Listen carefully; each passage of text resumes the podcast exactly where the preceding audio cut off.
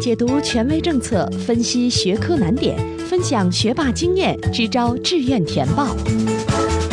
紧跟教学进度，贴近考生需求，高考冲刺三百六十度无死角有声宝典。宋小南工作室倾情奉献。欢迎来到由宋小南工作室制作的升学 FM，我是宋小南。来到十二月，大家老生常谈的话题，但是至关重要，那就是文综、理综的合卷。那想问大家，是不是您又经历了文综、理综合卷之后，总体成绩下降三十分的惨痛经验呢？文理综一旦合卷哈，很多同学和家长都感觉我考的仍然是原来的知识啊，这会有什么不同吗？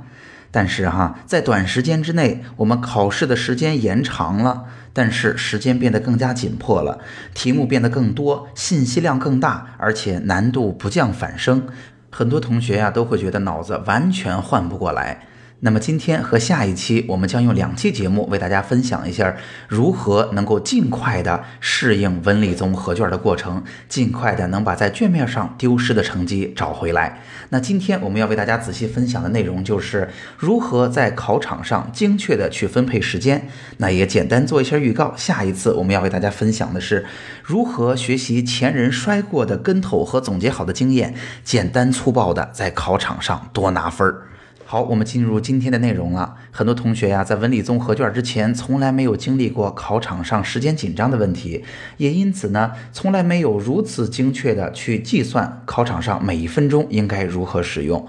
甚至啊，在实际的咨询当中，我会发现，尤其是那些之前成绩非常好的同学，他在整个念书的阶段，从来没有遇到过考试时间如此紧张的情况。这就导致他们甚至没有怀疑过，呃，因为文理综合卷导致大多数人都完不成了，这是一个应试技巧的问题，而不是基础知识的问题。那今天的节目，我们就来为大家分享如何去仔细的做时间的规划了。那首先啊，大家知道文综、理综啊是分了不同的学科的。理综呢，我们是物理、化学和生物；文综是地理、历史和政治。文综、理综啊，说起来还是稍有不同的。我们先来说理综哈，理综物理是一百一十分，化学是一百分，生物是九十分。有些同学啊就会这么去做计算了。我整个考试的时间啊，完整计算下来是一百五十分钟，一共有三百分，所以我每一分钟应该啊拿到两分。如此一来，物理就应该花掉五十五分钟，化学应该花掉五十分钟，生物大概花掉四十五分钟的样子。然而在实际的实践当中，你会发现，如果这么去计算，物理的时间稍有不足，生物的时间稍有富裕。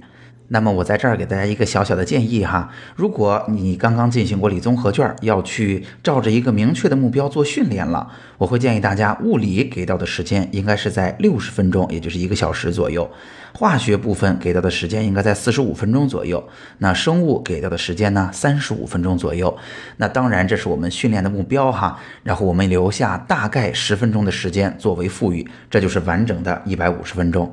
那对于文科生而言呢，思考的思路稍微有所不同。我并不太建议把文科的各个学科去做一个简单的分拆，而是哈，我会把文科按照题型给大家一个建议。我会觉得说，呃，建议大家每一道选择题。尽可能的给的时间要稍微多一点，可以有一分钟甚至更多。所以啊，选择题总体的时间可以给到四十分钟左右。那相对而言，大题给的时间就是一百五十分钟减去四十分钟，也就是一百一十分钟左右。有同学就会问啊，感觉你给选择题的时间有点多，然而给大题三科大题加起来的时间才一百一十分钟，会不会有点紧张呢？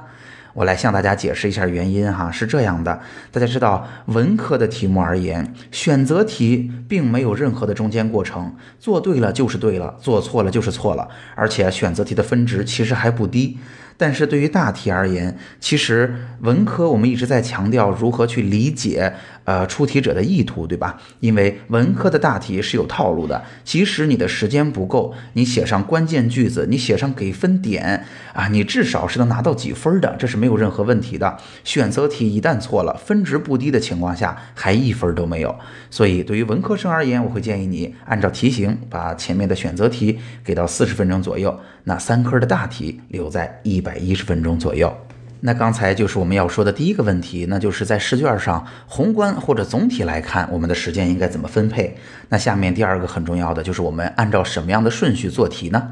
那相信啊，大家听过很多师兄师姐们来分享了。有的人会说，嗯，自从理综之后呢，我们答题的思路和答题的顺序就有很高的灵活度了。哎，我可以先做哪一个具体的学科，会先做简单的啊，等等，都是很好的选择。但是哈，基于以往的一些尝试啊，一些有经验的班主任做出的总结和同学们在咨询当中给我的反馈，我会发现哈，对于大多数的同学而言，按照题号从前往后做，可能是一个最佳的选择。一方面呢，在考场上，我们可能很难有时间啊，专门的去把。这个考卷上的不同题目做一做区分，那另一方面呢，我会觉得完全可以在按照先后顺序答题的基础之上，我们经过一定时间的训练，也会知道什么地方会有难题了，什么地方可能是我们要花掉更多时间的位置，我们仍然可以做好充分的心理准备，在考场上有足够出色的应对。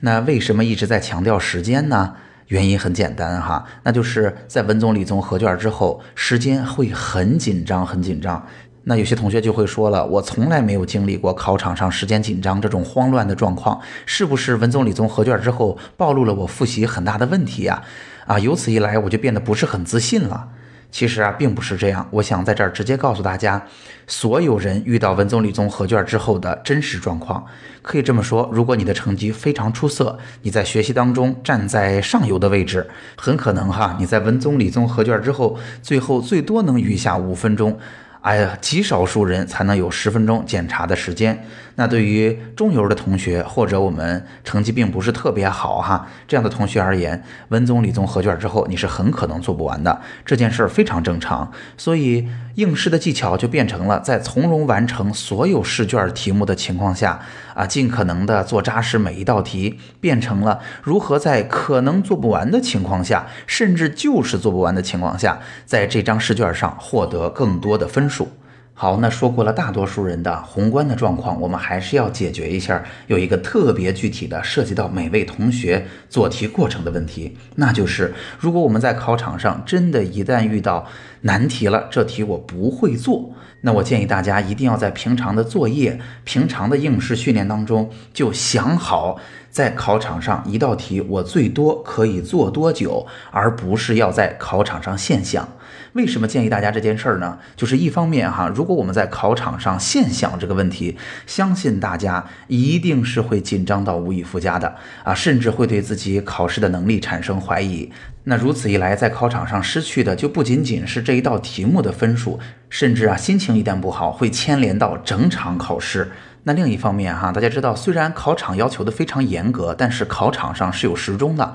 我们是能看到我们啊做题的具体时间的。那在平常的作业当中也好，平常啊文综理综合卷的训练当中也好，我会建议大家去熟悉有题目不会做的过程，同时呢，会在这个过程当中仍然能够从容的抬头看一看表，看看我们花了多久了，是不是这一个类型的这个位置难度的题目到了几分钟，我差不多就该。该停了。如果完全没有思路，我就可以暂时放掉它了。那当然哈，因为正常考试的时间通常而言比较紧张，我一定要提醒大家，在文综理综的考试当中，尤其是选择题，如果你不会做，无论如何也要写上，或者至少要蒙一个。啊，之前我也给大家分享过如何去写自己不会的题目。我会建议大家把能排除的答案先都排除掉，然后把自己觉得可能正确的答案，或者甚至排除不掉的答案都写在这个题上。比如说，我能排除掉两个啊，A 和 D 没有了，只有 B 和 C，那我把 B、C 都写上。同时呢，我会努力的在当下去判断一个，或者去蒙一个，甚至去看看哪个更顺眼，更有可能哈，去把 B 和 C 下边选出一个我更喜欢的，打上一个勾。那在考场上，虽然我蒙了一个题目，但是我如此去做呢，会给自己一个心理暗示，就是至少我已经尽力了，这个题目啊也已经有答案了，到时候不会影响我后边的任何时间。如果我还有时间，我就回来看。而且回来看的时候，我这么在卷面上去写，我也非常清楚当时我是怎么想的。我是先排除了这俩，然后在剩余的两个当中选出了一个我认为更正确的答案。那如此去做，不但最大程度上可能让我们能够拿到分数，嗯，也能够让我们在考场上维持一个比较稳定的心态。总结一下今天的内容吧。今天这期节目，我们为大家分享的是文综、理综合卷之后的宝贵经验。那今天是第一部分，我们为大家分享的是如何精确的去计算每一分钟的时间。给大家分享了啊，文科综合、理科综合，我们是怎么去宏观上分配时间的。那对于不同的同学来讲，我们会建议大家按照什么样的顺序去答题？那文综、理综一旦合卷之后，啊，我们悄悄地告诉你，你的同伴们他们大概能不能完成试卷，大概能够有多少富裕的时间，以及呢，我会建议大家啊，在平常的训练当中，一定就想好，我是不是可以放弃一些题目，在考虑多久没有思路的情况下，哎，我就应该去坦然的放弃了，以及即便我去放弃，在选择题或者相对。比较容易拿分的题目上，应该如何去做一个基础的判断，而不要空着这道题目。